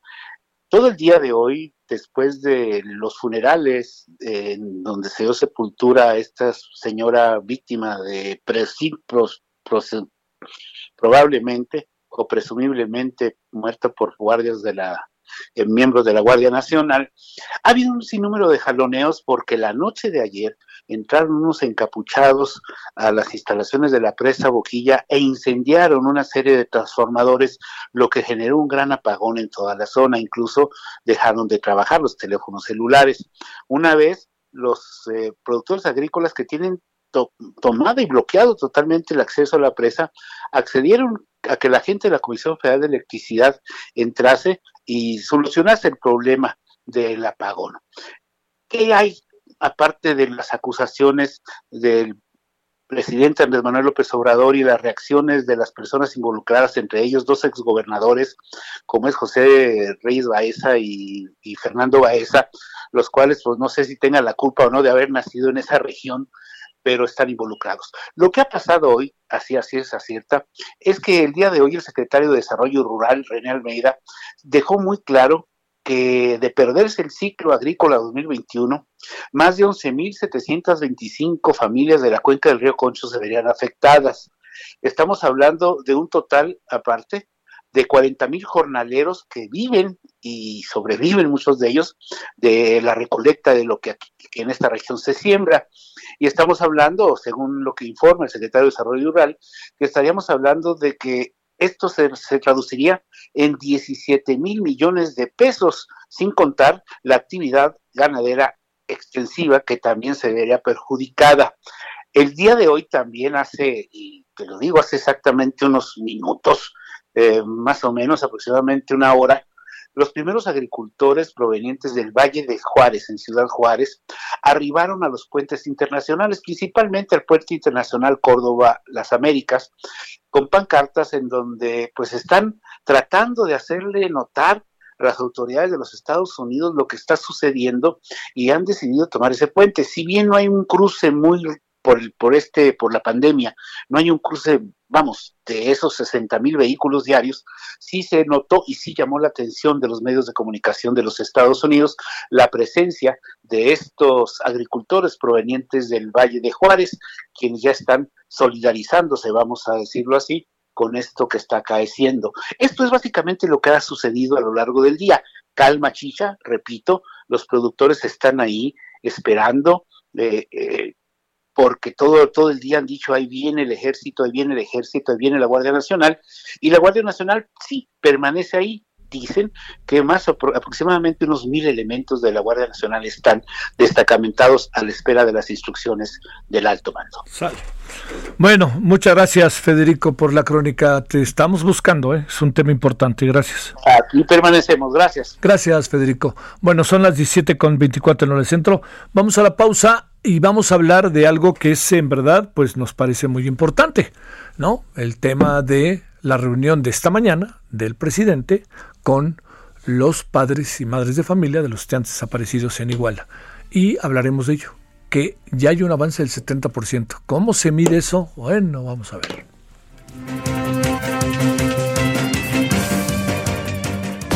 El referente informativo regresa luego de una pausa. Estamos de regreso con el referente informativo.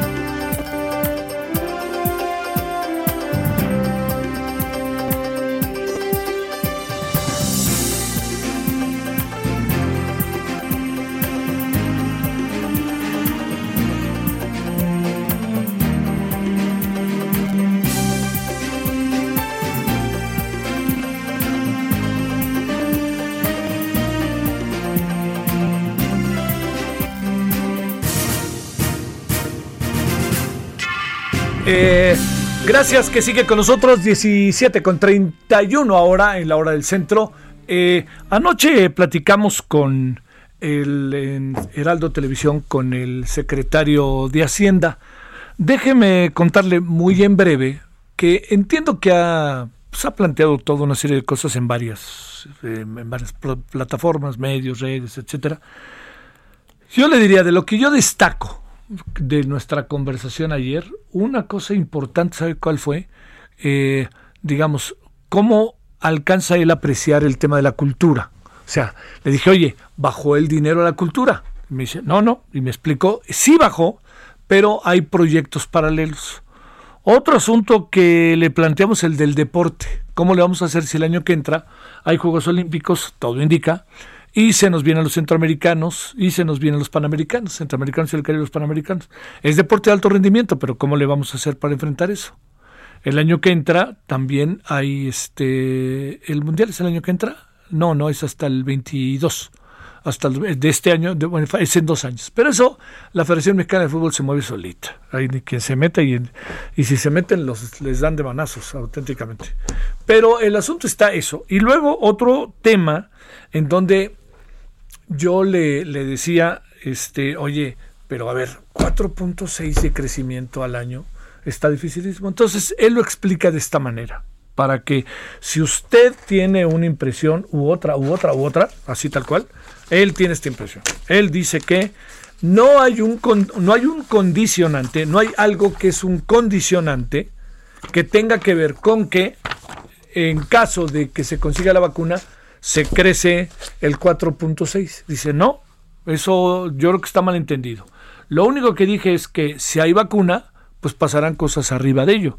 Pero per se plantea con toda claridad el señor eh, este, Arturo Herrera que las cosas van a cambiar eh, fundamentalmente por un desarrollo económico que empieza a percibirse limitado, no echa campanas a vuelo, ni hace fiesta, ni globo, pero también junto con ello plantea otra cosa. Y la otra cosa que plantea es algo sumamente este, interesante, que es el hecho de que eh, la, la de- del lugar en que venimos, desde donde venimos, con todo el retroceso y con todo lo que se ha caído la economía, eso tendría cierta lógica. Le dije, oye, a ver, aquí eh, platicando nosotros en Heraldo Radio con Luis Fonserrada nos dijo que 2.5, no estoy de acuerdo y explicó por qué no estaba de acuerdo.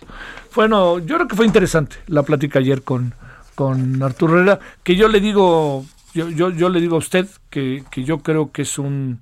eh, es, es un funcionario avesado, es un listo, pues, es un sagaz y es además un funcionario que me parece que no se puede perder de vista algo que con él es muy importante, es muy prudente, tomando en cuenta lo difícil que es, ¿no?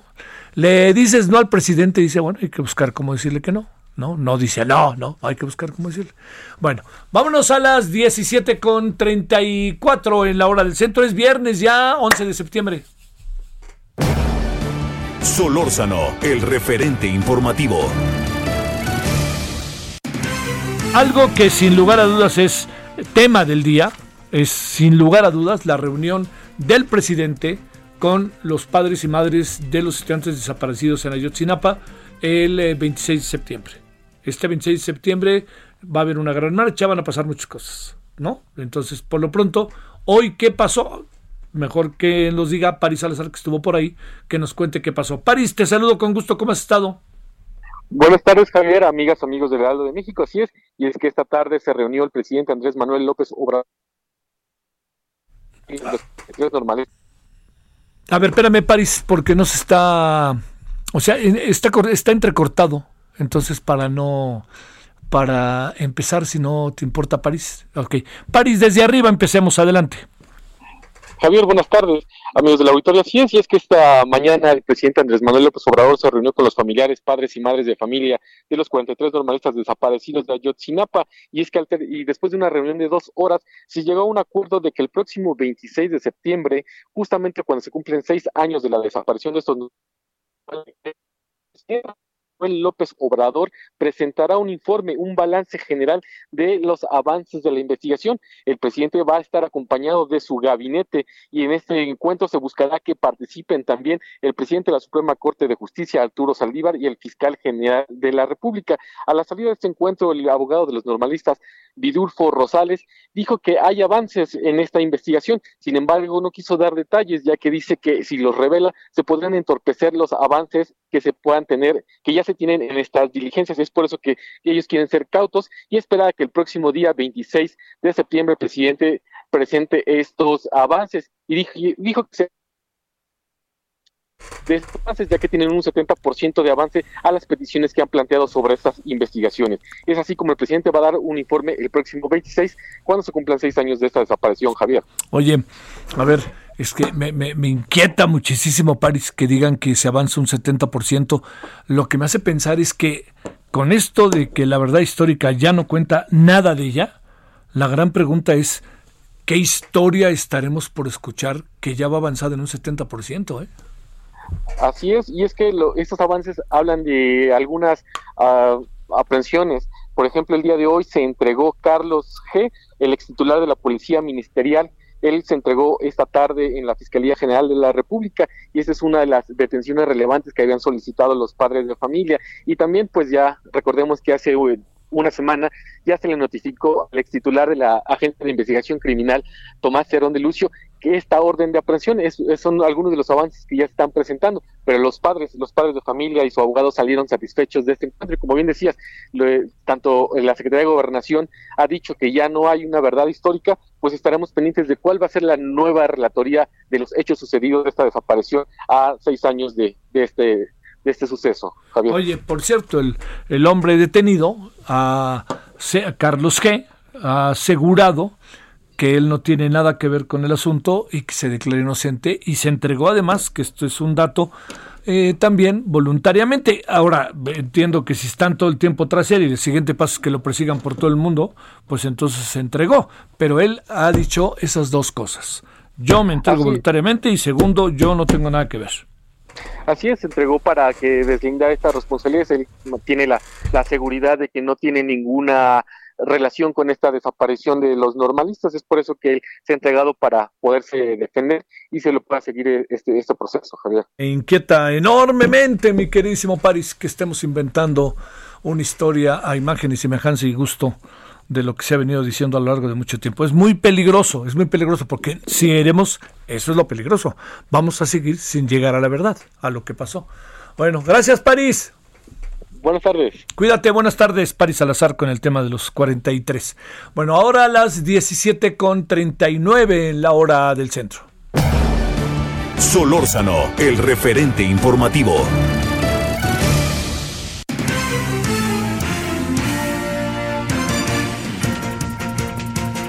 Nayeli Cortés, ¿dónde andas? ¿En dónde has andado a lo largo del día? Cuéntanos. ¿Cómo Javier? Pues en la Cámara de Diputados, donde además ya hay cifras claras sobre cuántos contagios de COVID se han registrado. Llama la atención que antes de que iniciara el periodo de sesiones, este primero de septiembre, pues había una tasa de incidencia, un porcentaje de incidencia de 1.8% en los contagios y luego del primero de septiembre, pues este subió a 6.5%. De marzo a septiembre se han contagiado 39 diputados, Javier. De estos, actualmente hay nueve casos activos. Cinco de ellos, es decir, el 55% de estos nueve casos, pues corresponden a panistas. Hay tres eh, diputados del partido Encuentro Social que también tienen COVID, uno de ellos está hospitalizado y pues un, el noveno es del PRI, el diputado Enrique Ochoa. Esas son las cifras ya oficiales sobre los contagios de COVID en la Cámara de Diputados, Javier. Nayeli, ¿no te importa decirnos exactamente cuál es el número otra vez? Sí, son nueve diputados actualmente que están contagiados.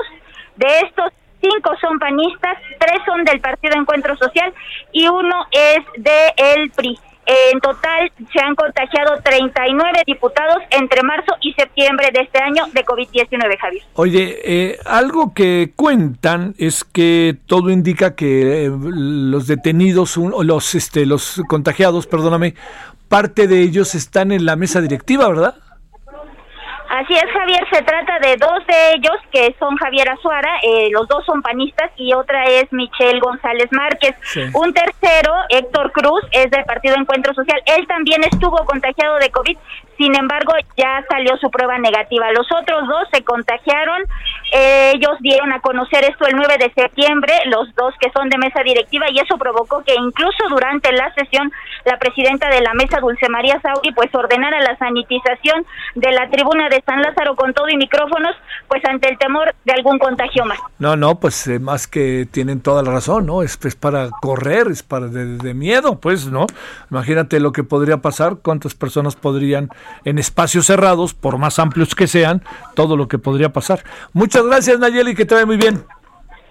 Gracias, igualmente, Javier. Buenas tardes. Buenas tardes para ti. 17 con 41 en la hora del centro. Solórzano, el referente informativo.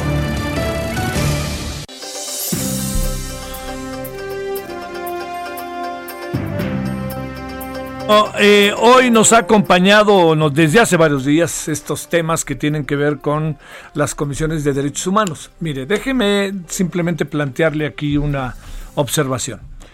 Eh, la impresión que nos quedó es que la pandemia frenó un movimiento que venía imparable, que es el tema de las, eh, ya es el tema de las mujeres. Lo que pasó fue que al venir el tema de las mujeres, eh, la pandemia, que estaba todo lo que da, recuerde el 8 de marzo, y luego recuerde un día sin mujeres, ¿no? Entonces, había como un vuelo y había como una voluntad expresa, manifiesta, para echar a andar lo más rápido posible todo este asunto. ¿Qué quiere decir? Colocar los derechos y las nuevas condiciones para el desarrollo de las mujeres en nuestra sociedad. Bueno, con eso, lo que acaba pasando es que eh, el, tema entró en pausa, lo que yo llamo en pausa. No significa que le pusieron stop, en pausa. Eh, las movilizaciones eh, se vinieron a menos, incluso mujeres que habían tomado algunas escuelas en la UNAM, por ejemplo, las acabaron entregando. Yo diría que fundamentalmente bajo una condición de enorme conciencia del el fenómeno del virus, del COVID-19.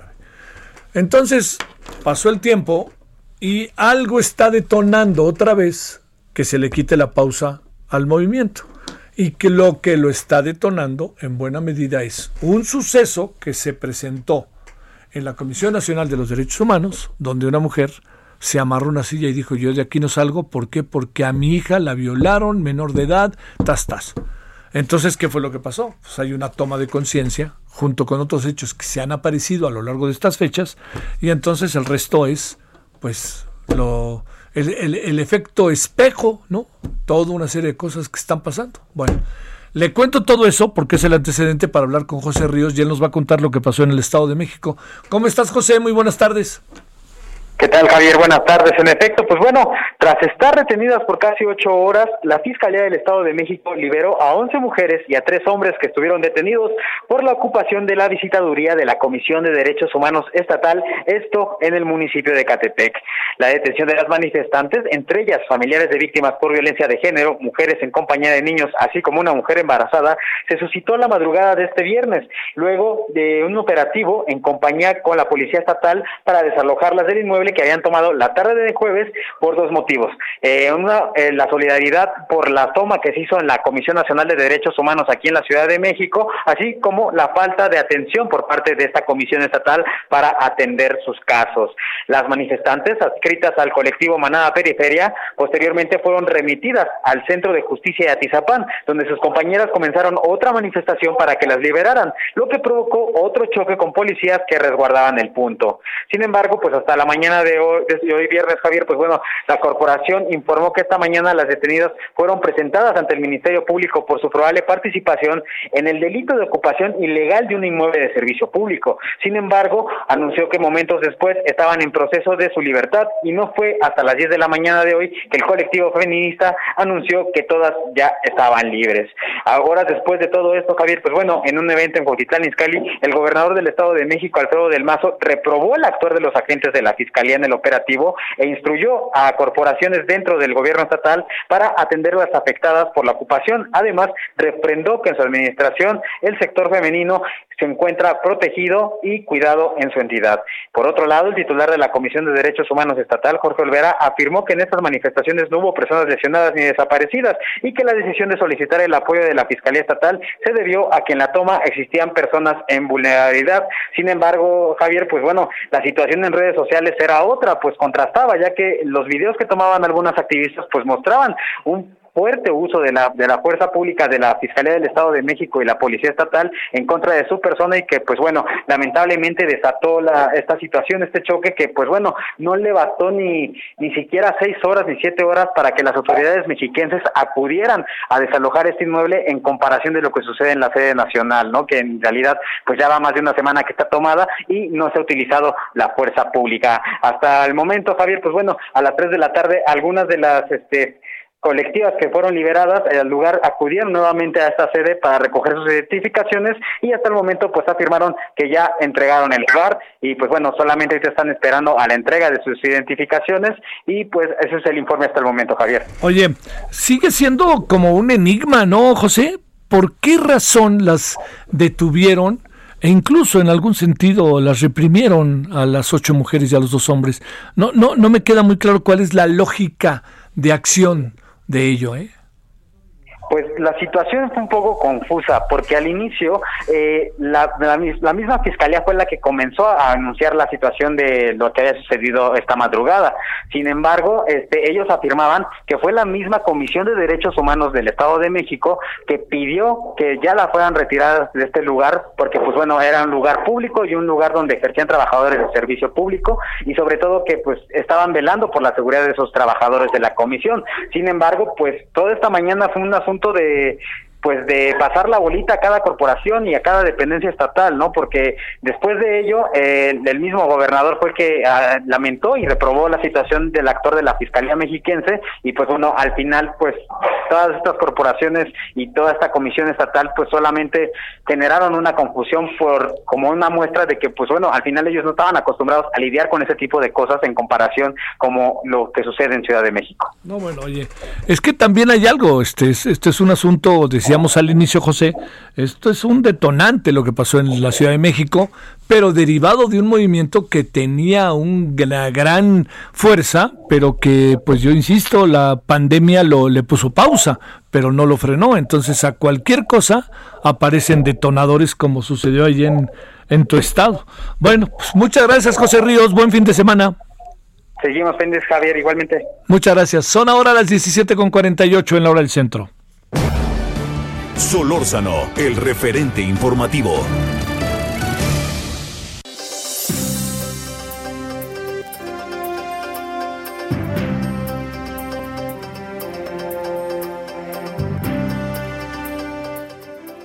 Puebla. Adelante, Jesús. Gracias, Javier. Muy buenas tardes. Buenas tardes a los amigos del auditorio para platicarles que un grupo de mujeres tomaron simbólicamente la sede de la Comisión Estatal de los Derechos Humanos aquí de Puebla, donde también realizaron pintas para exigir justicia por el asesinato de mujeres en el país. Esta protesta también se suma como señal de apoyo para las mujeres que han mantenido una serie de acciones en la Comisión Nacional de los Derechos Humanos. Las feministas que en todo momento estaban encapuchadas pidieron un freno a la violencia que sufre el sector, que en ocasiones y en el caso del territorio poblano termina en feminicidios sin que haya castigo para los responsables. Mientras realizaban pues estas pintas en el edificio que se ubica en el corazón de la ciudad, es decir, en el centro histórico de Puebla, las mujeres siempre gritaron, aquí se hace una lucha, aquí se hace una lucha. Vistiendo en todo momento de negro, las manifestantes también hicieron una valla humana para condenar los delitos que sufren y continuaron realizando pintas en los vehículos oficiales de la Comisión Estatal de los Derechos Humanos aquí en Puebla. Es la información que te tengo, Javier, desde el estado de Puebla y principalmente de lo que se vivió aquí en la capital poblana. Oye, pues es que en el fondo, este Jesús, pues el tema de los derechos humanos derivado de la inconformidad de, la, de las mujeres, pues este está difícil que pase otra cosa, ¿no? Efectivamente, Javier, incluso si me permites eh, comentar, Sí. también en estas pintas, pues resaltaron una, algunas consignas, principalmente en contra del gobierno federal, y en el caso del territorio poblano explicaban algunas de integrantes de este colectivo que al menos hay 285 mujeres que se encuentran presuntamente desaparecidas, además de que el territorio poblano, hay que señalarlo, se caracteriza por el tema de la violencia de género, que en Sí, ocasiones sí. y lamentablemente termina en feminicidios. Recordemos que el año pasado, principalmente en abril, se declaró la alerta de género en 50 municipios del estado de Puebla, entre ellos la capital poblana, donde te reitero, la violencia en contra de las mujeres ha ido incrementando, si bien se han ah, concretado algunas acciones, también pues en este tema del confinamiento del COVID-19 es un tema que ha ido a la alza, Javier. Te mando un saludo, Jesús. Buenas tardes, buen fin de semana, Puebla. Gracias, igualmente. Bueno, vamos eh, a las 17.51 en la hora del centro. Vamos con Axel Chávez hasta Hidalgo. Javier, ¿qué tal? Buenas tardes. Bueno, te informo que primero el rector Adolfo Pontigo Loyola, después los hermanos Óscar Damián y Agustín Sosa Castelán, ahora el diputado local con licencia Humberto Veras Godoy, todos del círculo íntimo del presidente del patronato de la Universidad Autónoma del Estado de Hidalgo, Gerardo Sosa Castelán, recluido en el penal de máxima seguridad del Altiplano, han promovido amparos contra órdenes de aprehensión tras la caída de su jefe político. Veras Godoy fue rector de la Universidad Autónoma del Estado de Hidalgo del 3 de marzo de 2010 al 31 de octubre de 2016. En su imputación, la Fiscalía General de la República, que se basó en una investigación que por tres años llevó a cabo la Unidad de Inteligencia Financiera de la Secretaría de Hacienda, afirmó que Gerardo Sosa lideró un grupo encargado de sustraer 58 millones de pesos de la Casa de Estudios en el periodo 2011-2018, es decir, coincide con la rectoría de Veras Godoy. Cuando dejó este cargo, Veras Godoy se incorporó a la Secretaría de Gobernación de Miguel Osorio Chong, actual senador priista, como director general de Participación Ciudadana de noviembre de 2016 a febrero de 2017. De acuerdo con el listado de acuerdos del Consejo de la Judicatura Federal que consultó el Heraldo de México, ¿Te escucho? A ver, a ver, se cortó ahí con Axel Chávez. Eh, como usted pudo ver, ahí tuvimos un pequeño problemita con eh, la comunicación. A ver si ahora tenemos la posibilidad. Axel, de acuerdo con una investigación del Heraldo de México, ahí nos quedamos, Axel. Sí, perdón. De acuerdo con el listado de consejo del Consejo de la Judicatura Federal que revisó el Heraldo de México, Humberto Veras Godoy ingresó su demanda de amparo el 7 de septiembre, es decir, un día después de que su líder político, Gerardo Sosa, fuera vinculado a proceso por su probable responsabilidad en delincuencia organizada y operaciones con recursos de procedencia ilícita. Los actos reclamados por Humberto Veras Godoy son privativos de la libertad, es decir, en específico, una orden de aprehensión, citación, presentación y su ejecución. Bueno, también es importante mencionar que el actual diputado local con licencia por Morena llegó al Congreso del Estado y, bueno, él también aspiró a la candidatura a presidente municipal de Pachuca. Cuando él llegó al, al, Congreso del Estado, lo sucede en la rectoría Adolfo Pontigo Loyola, quien igualmente promovió un amparo ante una probable detención y la causa penal es la misma de Gerardo Sosa Castellán, la 263-2020. Dicho de otra manera, todos van en el mismo barco, ¿no? Es correcto, así es. Todos están promoviendo amparos por la misma causa penal ante la tentativa de una probable detención. No, no, pues no dudes que pueda darse. Muchas gracias, buen fin de semana, ya hasta Pachuca. Seguimos al pendiente, buenas tardes. Gracias. Bueno, ya nos vamos, hoy vamos a hablar de diferentes temas. ¿Qué pasó en el Estado de México? ¿Qué pasó particularmente ahí en la Comisión de Derechos Humanos en Ecatepec? Uno. Y vamos a hablar de la apertura de los eh, lugares públicos a los aficionados. ¿Qué significa? Y sobre todo, ¿qué significa? Muy en particular de lo que es inminente en México, que es el intento de que la gente regrese a los estadios. ¿Cómo le vamos a hacer? ¿Y qué significa un partido sin público, con público y el fenómeno social per se, más allá del negociote? Nos vemos al rato, pásela bien, adiós. Hasta aquí, Solórzano, el referente informativo. Escucha la H, Heraldo Radio.